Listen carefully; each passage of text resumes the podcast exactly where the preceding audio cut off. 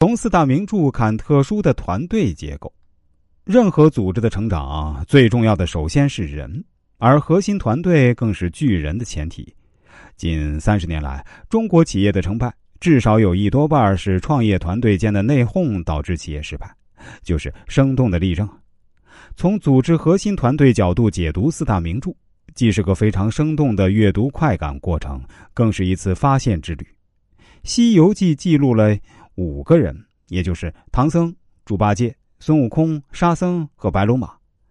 小公司的成长过程，它的核心人物是唐僧和孙悟空。应该说，这两个人既是师徒关系，更主要的还是互补与制约的关系。唐僧的最大长处是信念坚定。百折不挠，因此团队领袖一定是他，而不是其他任何人。孙悟空的长处是市场应对能力极强，任何市场都能有一套方式来攻克，任何产品都有一套方法来销售。《水浒传》中的梁山，在宋江加入后，才开始对团队管理进行调整，调整后陆续进行不同山头公司的收购，并以此进行公司规模上的不断扩充式成长。在整个成长过程中，梁山公司的核心团队由原来的晁盖、吴用、公孙胜等三人扩充至晁盖、宋江、吴用、公孙胜等四人。晁盖牺牲后，则最终演变成宋江、卢俊义、吴用、公孙胜四人。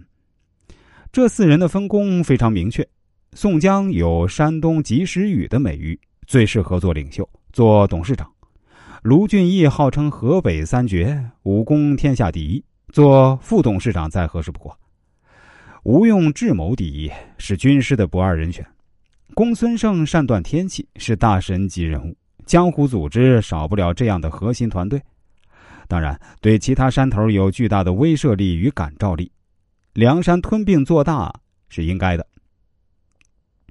三国演义》中的三家大公司的核心团队各有千秋。初级竞争阶段中啊，以蜀国公司最为强。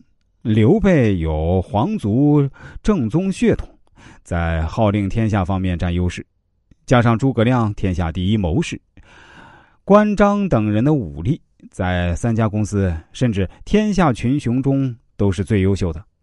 不过，优势与劣势是要转化的，尤其是后来无法合理补充新鲜血液进入核心团队，蜀国的团队优势逐渐不适应新一轮的市场竞争了。比较而言，魏国公司核心团队的首席谋士郭嘉过早死亡，造成了魏国公司的智囊缺失，公司经历过短期的下坡路。吴国公司更惨，先是领袖人物孙策过早死亡，接下来是元帅周瑜早逝。如果不是孙权英明过人，再加上当时魏国公司、蜀国公司无力扩张，这吴国也是很难逃过此劫的。家族企业的核心团队是比较特殊的，一般第一辈创始人往往是单打独斗，打开一片市场，然后交给下一辈，一代传一代。《红楼梦》中所谓的贾家是由宁国公与荣国公创下的，荣宁二人为亲兄弟。两大家族企业中，宁国府公司经历了贾代化、贾敬、贾珍、贾蓉四代。荣国府经历了贾代善、贾赦、贾政、贾琏、西凤、宝玉三代，经历三至四代后，宁荣两家公司基本上都没有合适的接班人，更谈不上核心团队。荣国府内部是王熙凤当家，外部是贾琏勉强支撑；宁国府的贾蓉基本上是声色犬马之辈，其衰落是不可避免的。